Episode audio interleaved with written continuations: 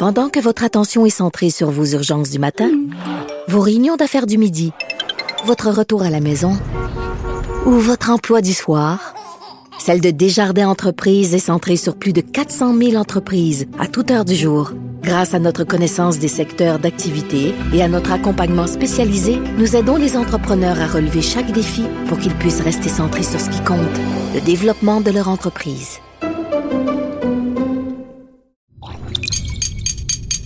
Cube Radio. Il connaît tous les dessous de la politique. Chef du bureau d'enquête de l'Assemblée nationale. Antoine Robitaille. Là-haut sur la colline. Là-haut sur la colline. Cube Radio. Bon lundi à tous. Aujourd'hui à l'émission, je vous propose un grand entretien avec Jean-Marc Léger qui sonde les Québécois depuis 35 ans. À ses yeux, les Québécois, pendant cette pandémie, ont encore une fois démontré qu'ils formaient une nation distincte. Avec Jean-Marc Léger, donc, nous discutons de l'évolution récente du Québec, mais aussi des transformations de l'industrie du sondage depuis 35 ans. Mais d'abord, mais d'abord, c'est lundi, jour de chronique consti. On s'érotise une question constitutionnelle à la fois. La traduction constitutionnelle. La question constitutionnelle. Et bonjour, Patrick Taillon. Bonjour Antoine. On continue de parler du projet de loi 96, mais sous l'angle des droits collectifs. On sait qu'il y a quelque chose là, dans la- la- le préambule de la loi où on parle de, de droits collectifs. Il y a une phrase. Euh, mais là, il y a des gens qui semblent douter que ça existe, les droits collectifs. Il y a eu tout un débat dans la presse. Donc, est-ce que ça existe, les droits collectifs, euh, professeur Taillon? Ben, j'ai mon collègue de l'Université de Montréal, Jean Leclerc, qui avec une approche que sur le plan philosophique, là, pas partisan, libéral, et et aussi à certains égards, euh, euh, certains, pourront la qualifier, certains pourront la qualifier un peu de woke, affiche clairement une position euh, assez radicale. Ça n'existe pas, les droits collectifs. Et, et la logique est la suivante.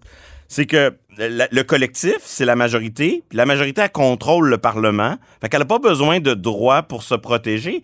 Elle a constamment le contrôle de la loi. Ça. Le rôle des droits fondamentaux, c'est de poser des limites aux législateurs pour protéger des intérêts plus vulnérables, donc des intérêts individuels, ou pour des collectifs, mais des collectifs qui sont pas majoritaires, donc euh, les minorités, les dominés, etc. De l'autre côté, Benoît Pelletier, euh, professeur à Ottawa, à l'Université d'Ottawa et ancien ministre euh, à Québec, Michel Seymour, lui réplique à, à Jean Leclerc en disant non, non, il y a des droits collectifs, il y en a de consacrés dans la Constitution canadienne en matière linguistique. Ben oui. Euh, c'est d'ailleurs au nom de ces droits collectifs de la minorité anglo-québécoise que dans le dossier HAC, euh, on a invalidé une partie de la loi 21. Il y a des vrai. droits collectifs pour les Autochtones. Mais certains diraient, oui, mais ça, ce sont des, justement des intérêts qui n'ont pas le contrôle de la loi, des intérêts euh, Bien que c'est collectif, c'est pas des intérêts majoritaires. Soit. N'empêche que euh, cette conception des droits fondamentaux comme étant strictement une affaire pour les individus, c'est quand même assez récent dans l'histoire, hein, parce que chez les anciens, chez les Grecs, on était libre lorsque collectivement on contrôlait notre destinée. Ben oui, c'est Et- c'est le- c'est ce qu'expose Benjamin Constant. Bien sûr. dans son fameux texte sur la liberté des anciens et la liberté des modernes. Donc, la liberté des anciens, c'est un, un droit collectif d'être libre, de diriger euh, sa cité. Et même aujourd'hui, il y a tout un courant qu'on qualifie de néo-républicains qui disent qu'on est libre lorsqu'on s'émancipe. Puis pour s'émanciper, ben, il y a une émancipation individuelle, mais il y a un prolongement collectif. Quand on a, quand on a une capacité d'avoir une emprise sur son destin collectif, c'est aussi euh, une, une manière de s'émanciper. C'est aussi une manière, les deux libertés doivent se conjuguer ensemble. Et on le voit, dans, par exemple, dans nos chartes, les droits politiques, le droit de participer au processus électoral, d'influencer, ben, c'est une concrétisation de cette liberté collective. Ah, la liberté d'association. Au sens des anciens, euh, pour, Benjamin Constant, La, euh, la liberté d'association, les libertés syndicales qui sont aussi protégées, ce sont des libertés collectives. Et, et le droit à l'autodétermination des peuples, qui existe dans sa dimension externe, là, euh, droit à la sécession, mais qui existe aussi dans le droit interne comme étant le, le droit d'avoir des, des, des institutions propres à nous. Et c'est d'ailleurs de ça dont il est question dans la loi 99, là, la loi euh, du Québec sur euh, l'exercice des droits. Oui, qui a été confirmé en cours d'appel récemment. Oui, ben, c'est un exemple de consécration des droits fondamentaux. Donc, Ben oui. à, à- à quelque part là-dedans, il y a comme une mauvaise compréhension des droits. Euh, Chez, chez Jean Leclerc, par exemple? ben, chez- ben, au fond, je comprends ce que Jean Leclerc veut dire en disant la majorité n'a pas besoin d'être protégée, mais quand on regarde comment ça fonctionne pour de vrai, les litiges en matière de droits fondamentaux, qu'est-ce qui se passe en vérité? On a un système de protection où là, on a une revendication portée par un individu, genre euh, j'ai droit à ça. J'ai droit à la liberté d'expression. J'ai Ouais. le droit de donner autant d'argent que je veux à un parti politique. C'est garanti par ma liberté d'expression. Oui, oui, oui. Qu'est-ce qu'on fait ensuite? Ben, on confronte ce droit à un intérêt général, Ouais. un objectif d'intérêt général au bien commun. Donc, il y a peut-être un jeu de synonymes. Là. Si c'est pas les droits collectifs, on peut parler d'intérêt général, on peut parler, on peut parler de souveraineté parlementaire, mais à quelque part, notre système de protection des droits, c'est toujours la conciliation, la pondération ou un test de raisonnabilité entre une revendication individuelle Ouais. et un intérêt général, qu'on l'appelle droit fondamental collectif ou intérêt général. Moi, je me fous du choix des mots, mais, mais on l'a vu avec la COVID.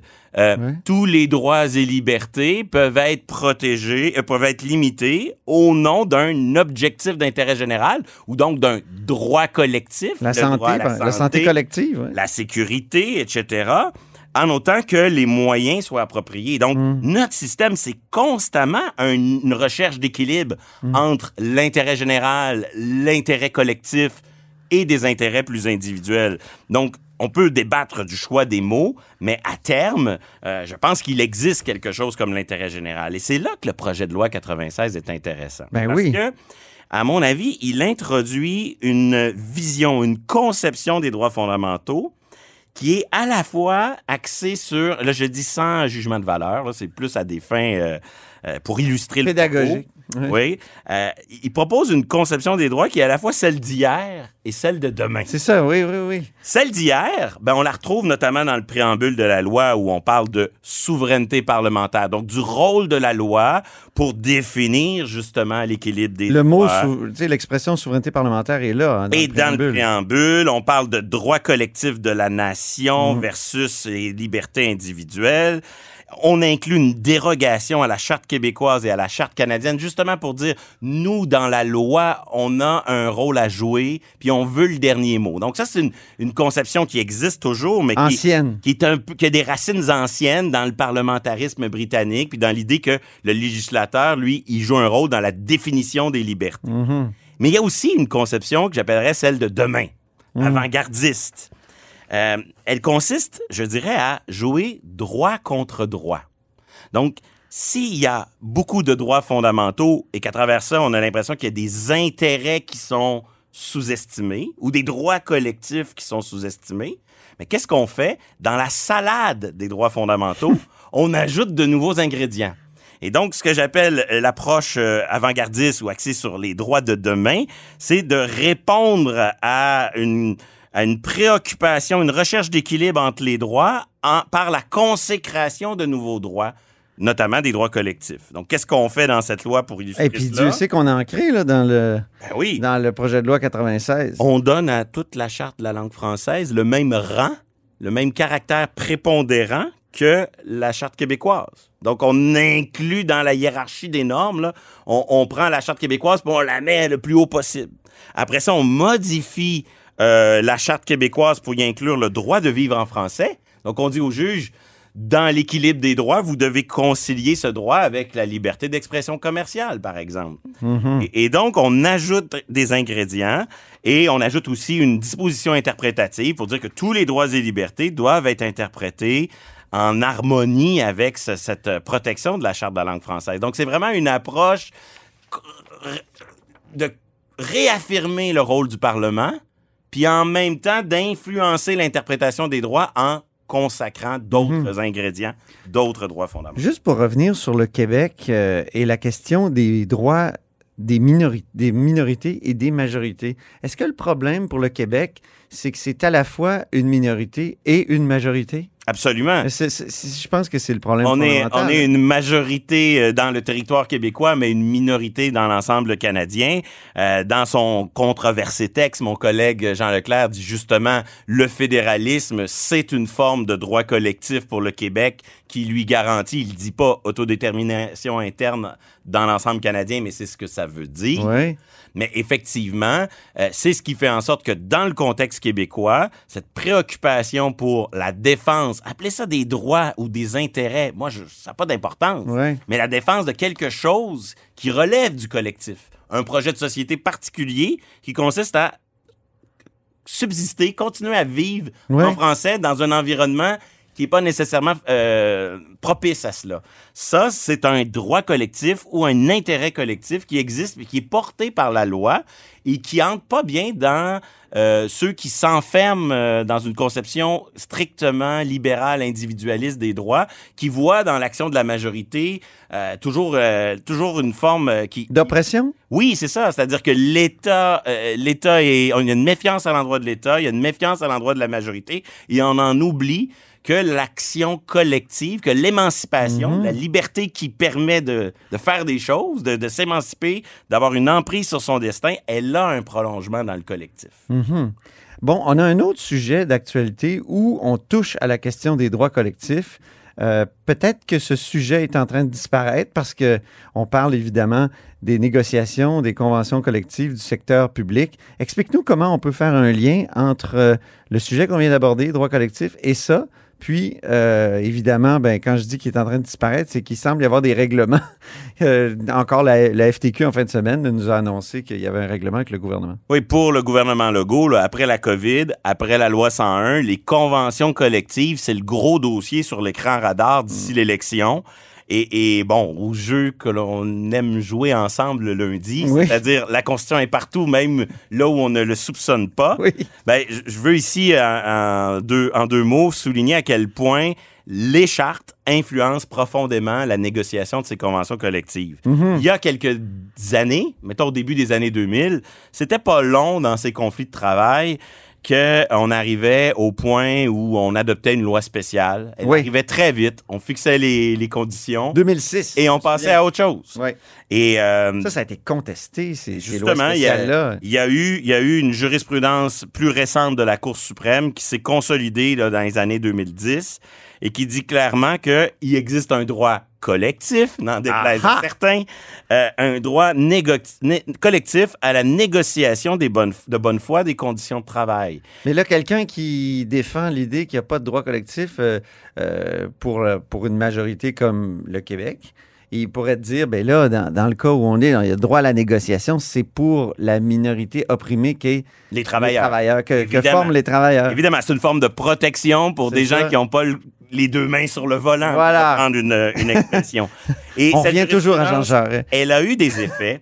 Elle a eu des effets Oui. parce qu'elle a fait en sorte que les lois spéciales sont devenues beaucoup plus rares. Dans les dix dernières années au Québec, il y a eu des lois spéciales, mais elles sont à la fois plus rares, puis elles, sont, elles ont été adoptées à la suite de conflits de travail beaucoup plus longs. Moi, j'ai en tête euh, la longue grève des juristes Oh, de oui. l'État. C'est pas le seul exemple, mais cette jurisprudence-là, qu'est-ce qu'elle a voulu faire? Elle a voulu rétablir un équilibre des forces entre les employés du secteur public et l'employeur qui est à la fois un employeur et un législateur Ouais. pour dire ben quand vous utilisez l'outil spécial de la loi La bombe atomique. euh, attention, il faut que vous ayez prouvé avant votre- que votre, euh, votre- vous avez respecté votre euh, devoir de négociation.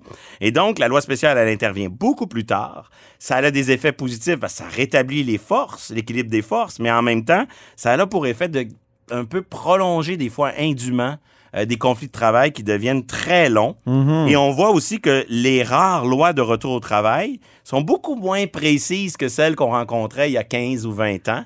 C'est-à-dire que c'est des lois qui disent, ben là, ça a assez duré, on retourne travailler, mais euh, on fixe pas nécessairement la convention collective pour les quatre prochaines années. On fixe plutôt un processus de négociation. On Donc, se souvient des lois de René Lévesque ou des lois de Robert Bourassa, qui étaient extrêmement précises avec des pénalités extrêmes là, si on continuait à, à faire la grève. hein. Jacques Parizeau, euh, dans les années 80, qui avait, Oui, euh, qui avait euh, appliqué une, une réduction de salaire assez mur à mur à l'ensemble des infirmières et des Aïe. enseignants. Ben, ça, ces lois-là, c'est Puis plus 2006, possible. Jean Charest, je me souviens. En aussi. fait, maintenant, ces lois, elles peuvent être contrôlées Mhm. par ce droit collectif à la liberté, à la liberté, euh, à la liberté d'association qui se Ouais. prolonge dans la négociation collective. Et ça montre quoi? Ça montre que les droits fondamentaux, c'est un processus un peu d'expansion. Hein? D'un droit, on en dérive un autre. On part de la liberté d'association, on arrive à, à la devoir de négocier. Mm. Devoir de négocier peut donner lieu parfois à un droit de grève parce qu'il n'y a pas la négociation auquel on aurait droit. Donc, il y a une forme d'effet domino, d'expansion progressive de la jurisprudence. Et plus cette jurisprudence, elle va prendre du volume, mais plus elle se confronte dans le détail à d'autres intérêts. Le, le besoin d'avoir des services essentiels dans Ouais. le cas qui nous occupe, euh, le besoin que l'État fonctionne, donc des intérêts collectifs. Oh! Appelez ça des droits collectifs ou des intérêts collectifs. Mais non, mais c'est la majorité, là. Oui, mais à la fin, à la fin, le système, c'est un système d'évaluation, de pondération de tous ces intérêts en présence. Ben oui. Et donc, euh, de dire que finalement, il existe que des droits atomisés et individualisés, ça me semble philosophiquement réducteur. Très bien, mais merci d'avoir défendu euh, ce point de vue qui est pas qui est pas majoritaire, hein, je pense. C'est quand même euh, la- la- l'approche libérale et individualiste. Donc, un droit dominante. collectif! Oui. Patrick Taillon! Merci beaucoup, Patrick Taillon, notre chroniqueur constitutionnel et accessoirement professeur de droit à l'Université Laval.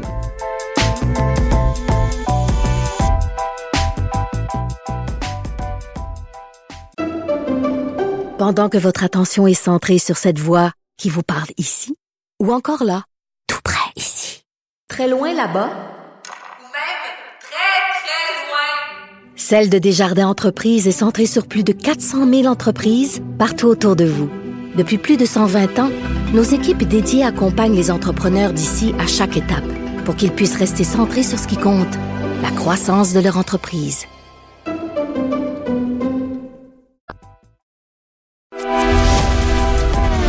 Grand philosophe, poète dans l'âme, la politique pour lui est comme un grand roman d'amour. Vous écoutez Antoine Robitaille, là-haut sur la colline. Il sonde le Québec depuis des décennies. Il a commencé avec son père Marcel Léger. C'est Jean-Marc Léger qui est au bout du fil. Bonjour. Oui, bonjour. Donc, euh, euh, revenons sur la fondation de cette compagnie-là qui s'appelait Léger Léger au départ. Qu'est-ce qui vous a amené à, à fonder euh, cette euh, compagnie-là? On l'a fondé en 1986, léger. Ça fait déjà 35 Mais ans. oui. Ça fait, ça fait longtemps. Ça fait longtemps que j'ai fait le tour du Québec puis du Canada. Mais on- la, la- la raison principale, c'est de pouvoir travailler avec mon père. Mon père sortait de la politique, il avait été battu à l'élection de 1985. Il Ah avait oui. une douzaine de projets à cette époque-là. Puis euh, nous, on a créé Léger justement pour dire euh, voici, euh, le Québec a besoin d'une voix.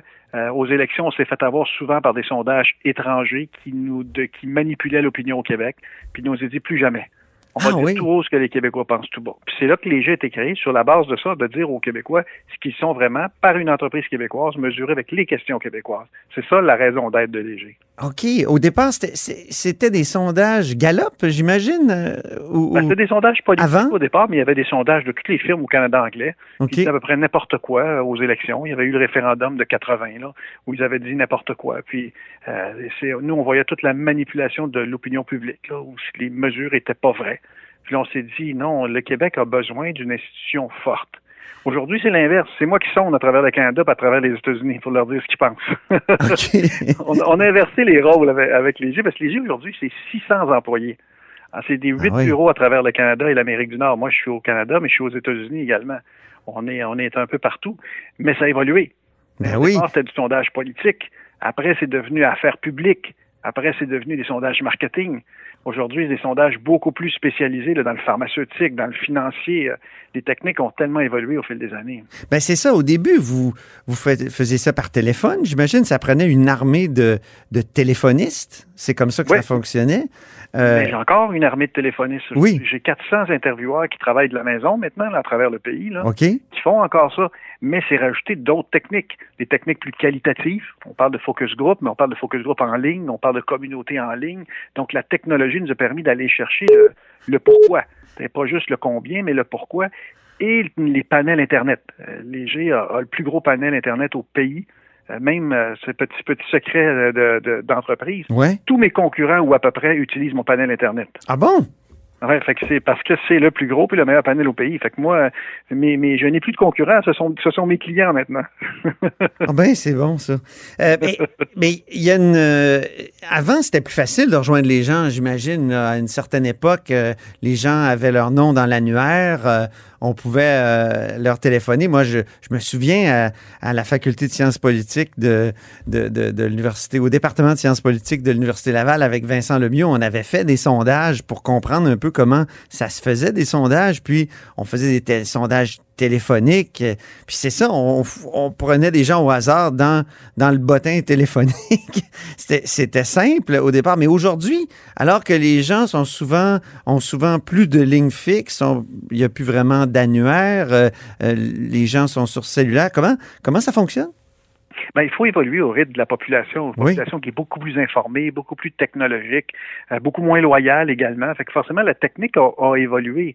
Mais c'est un peu comme, comme, comme mieux, mieux des médias. Quand la radio est arrivée, on a dit c'est la fin des journaux. Non, les deux ont coexisté. Quand la télé est arrivée, on dit c'est la fin de la radio et les journaux. Quand Internet est arrivé, on dit c'est la fin des autres médias. Non, chacun trouve sa place. Mhm. La même chose dans le sondage. On fait encore des entrevues téléphoniques, puis on fait de toutes les techniques. On a une dizaine de techniques pour aller chercher de l'information. Même ma préférée, c'est le panel Internet. Parce que sur Internet, les gens se confient totalement.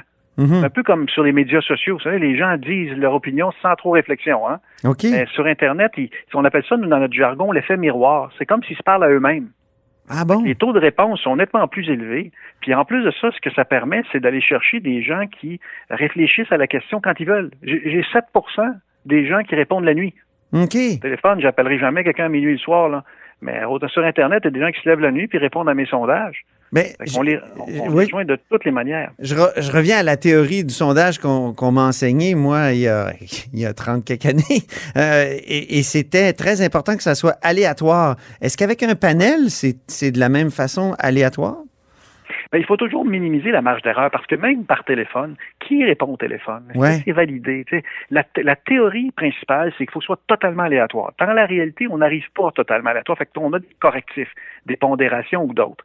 Aujourd'hui, l'Internet est plus précis que le téléphonique. Les gens sont plus à la maison, puis la qualité de l'information est nettement moins bonne. Mhm. Fait un bon sondage, là, Antoine, c'est trois choses. Est-ce que je pose les bonnes questions? Est-ce que je parle aux bonnes personnes? Puis est-ce que j'in- j'interprète bien les résultats? C'est les trois éléments. Fait que tous les jours, par Internet, on s'assure d'aller chercher toutes les strates d'âge. Parce qu'il y a plus de gens branchés sur Internet aujourd'hui qu'il y en a qui ont un téléphone à la maison. Mhm. Forcément, c'est on va les chercher par strate d'âge. Fait que le panel est conçu pour ça. Pour aller chercher, quand j'ai besoin de, de parler à une femme qui est propriétaire d'une Chrysler, puis qui mange du yogourt, puis qui est enceinte, je suis capable de trouver par mon panel. Alors qu'au téléphone, c'est comment je fais pour trouver cette personne-là? Fait que C'est pour ça que la, la technique s'est améliorée. Les taux d'indécis sont moins élevés. Puis à chaque élection, on le voit, hein, les résultats des sondages sont extrêmement précis. Mhm. Euh, à cause du fait que justement, on, on a développé des techniques pour aller chercher cette information-là. Mais il y a des il y a des, eu des grands échecs de, de sondeurs. Euh, je pense à l'élection de Donald Trump euh, euh, il y a quatre ans. Donc ça ça, ça Mais- c'était comment on, a expliqué ça? Est-ce que c'est pas par justement des électeurs fantômes qu'on n'arrivait pas à rejoindre? Non, mais c'est faux. Ouais. On- on- le sondage, on, on est un peu le ballon de football dans l'esprit politique. OK. En 2016, l'élection de Trump, les sondeurs ont prévu que Clinton gagnerait en pourcentage par trois points. Elle a gagné par deux points en pourcentage. Ouais. Ils ne sont pas trompés. Mais quand tu fais le rapport sur combien de collèges électoraux, de membres du collège électoral a gagné, là, ça donnait l'impression que Clinton gagnait haut la main. Mais là, tu arrives dans une interprétation du nombre de sièges. hein. Mhm. L'autre, c'est pas ça qu'on répond. t'sais. Mais on n'est pas parfait. À l'élection provinciale de 2018, là, on a, de- on a dit que les- la CAQ gagnerait, mais jamais avec une majorité aussi forte. Il arrive toujours des cas où c'est plus difficile. D'ailleurs, euh, Antoine, je te confie, moi, je fais des sondages en Amérique du Nord, dans toutes les provinces. Là, Ouais. puis on est parfait partout. Le plus difficile, c'est le Québec. Ah bon? Parce que les Québécois sont cyclotimiques. OK. Quand ils tombent en amour avec quelqu'un, il n'y a plus rien qui compte. Le rationnel n'est plus là. D'où le Jacques 82 Léger. à- à- de satisfaction à François Legault que, que vous avez testé là, il, y a, il y a quelques jours? C'est fou. C'est fou. Il y a- il y au début de la pandémie, tous les premiers ministres du Canada, euh, aux provinciaux au Canada, avaient plus de 80 de taux de, taux de satisfaction. Mhm. Aujourd'hui, partout, ça tombe en bas du 40 sauf au Québec qui se maintient à 82 Ah oui. D'ailleurs, Antoine, est-ce que tu sais que les Québécois, il y a une potion magique au Québec? Ouais. Ce sont les gens qui sont les plus optimistes face à la pandémie. Ce sont les gens qui veulent, veulent le plus se faire vacciner. Ce sont les gens qui ont le moins peur du virus. Ce sont les gens qui sont les plus satisfaits du gouvernement. Ah oui. C'est comme pour, au Québec, là, on, est habitué aux crises. Les Québécois sont fondamentalement un peuple de survivance. On a vécu des crises, on a, vécu des difficultés, des obstacles qu'on a passé à travers durant nos 300, 400 ans d'existence. Canada anglais, c'est pas la même chose. Autres, ils n'ont pas vécu cette crise-là. Nous, on, est capable de survivre dans une crise, puis on le voit même dans celle-ci. C'est ici où le taux de gens atteints euh, de problèmes de santé mentaux sont les moins élevés au Canada. Ah bon? OK. Oui. Fait que, tu sais, On- le on- Québec est, est un. On, on a commencé la pandémie dans la catastrophe. On était les pires au pays, mais on, on s'est on, on s'est ajusté rapidement, comme ça arrive très souvent avec le peuple québécois. Pour un gouvernement, il n'y a rien de mieux comme, comme scénario. Hein? C'est comme si le Canadien gagnait les, les prochaines parties, là, puis il réussissait à emporter le- la, la- la première série. Avec une bémol. Oui. Lucien Bouchard a eu un taux de satisfaction le plus élevé après François Legault. À l'élection suivante, Jean Charest a eu plus de votes que Lucien Bouchard. Ah oui, c'est vrai. Il y a une différence entre être satisfait du gouvernement comment il gère la pandémie et est-ce que je vote pour lui. Là. Oui, assez voilà. d'expérience pour dire qu'on peut pas prévoir l'avenir. Chaque élection a son histoire. Là. Donc, Jean-Marc, vous fondez, vous, euh, vous sondez les, les Québécois depuis 1986. Quel est le, le plus grand changement euh, dans le peuple québécois là, depuis, euh, depuis cette époque? L'arrivée des milléniaux. Ah oui? L'arrivée des milléniaux change tout. Les moins de 40 ans là, sont complètement différents. Faire de l'argent, là, pour eux, c'est important, ce qui n'est pas le cas pour les baby boomers. L'éco-responsabilité, l'équité, l'inclusivité. Pourquoi qu'on a ce débat-là aujourd'hui? Parce qu'Antoine, les milléniaux sont maintenant majoritaires. C'est la cohorte la plus importante et c'est la fin du règne des baby boomers. Et là, il y a un changement de génération parce que c'est l'âge qui est le facteur le plus fondamental dans toutes mes recherches. Que ce soit le vote, que ce soit la, la consommation, que ce soit les, le comportement des gens. Dis-moi quel âge tu es, je vais te dire comment tu vas réagir. L'âge, c'est, devenu le facteur clé. Avant la langue d'usage, avant la- la- le, le sexe, c'est un homme ou une femme, le plus important, c'est l'âge aujourd'hui. Et ça, c'est les milléniaux qui changent tout. Aujourd'hui, on est dans une période de transformation profonde à cause du fait que les milléniaux sont majoritaires, donc imposent leurs valeurs à l'ensemble de la société. Et ça, ça change tout dans mes études. Est-ce que c'est le cas partout en Amérique du Nord, cette importance des, des millénarios ou des milléniaux? Partout dans l'Occident. OK. Des pays où la clientèle est plus âgée, comme le Japon, l'Asie. Dans l'Asie, c'est pas toujours la même chose, mais c'est vrai en Afrique, c'est vrai en, c'est vrai en Europe, c'est vrai ici, partout. De façon différente, parce que les milléniaux sont pas nécessairement les mêmes, mais quand même, un jeune aujourd'hui qui a 20 ans écoute les mêmes émissions de télé sur Netflix, va sur les mêmes sites euh, et se sert d'Amazon pour faire ses, ses, ses, euh, ses acquisitions, ses, achats, Mhm. il écoute la même musique, il achète la même paire de jeans, nommez-les toutes, là. Le, le monde se mondialise et, euh, et Par le web. par génération. Par le web. Le web, puis euh, la, Par le numérique, au fond, c'est ça. Le numérique est en train de créer une, une génération euh, qui est totalement euh, dénationalisée, est-ce qu'on peut dire? C'est-à-dire qu'elle est différente. Ses valeurs sont pas les mêmes. Euh, les valeurs comme l'environnement, les valeurs comme la, la diversité qu'on a pensé tantôt, qui est extrêmement important pour la jeune génération, là, euh, ce- ces valeurs-là, oui, c'est des valeurs qui sont plutôt mondiales, mais qui s'adaptent dans chacune des réalités. Parce qu'ils ont des comportements différents, mais ils voient pas la menace de la même manière. Mon père était ministre péquiste sur René Lévesque. Mhm. Pour lui, à l'époque, là, c'était la défense du français, c'était la, la contrôle du gouvernement de l'État, puis c'était la haine des Anglais. Ça, là, ça c'est le mouvement souverainiste des années 70. Aujourd'hui, ces trois facteurs-là n'existent plus. La langue française, oui, c'est fragile, mais pour les jeunes, là, c'est pas leur préoccupation première. Mhm. Ensuite de ça, le contrôle de l'État, ça fait longtemps que les francophones ont pris le contrôle. Les Anglais sont devenus nos meilleurs amis. Fait que les piliers de l'époque ont changé, puis la jeune génération, elle crée ça. Très bien. Ben, j'entends qu'il y a quelqu'un qui veut vous parler. Ça sonne. C'est un sondage à faire, Antoine. Ah oui, c'est ça. Alors, euh, Jean-Marc, allez répondre au sondage. Là. On vous souhaite un joyeux anniversaire aussi parce que vous venez d'avoir 60 ans, d'où le d'où cette espèce de retour en arrière que nous avons fait aujourd'hui. Merci beaucoup. Ouais, au plaisir, au revoir. Pour écouter la version longue de cet entretien avec Jean-Marc Léger, je vous invite à aller sur la page de La Haut sur la Colline. Et c'est tout pour La Haut sur la Colline en ce lundi. Merci beaucoup d'avoir été des nôtres. N'hésitez surtout pas à diffuser vos segments préférés sur vos réseaux. Et je vous dis à demain.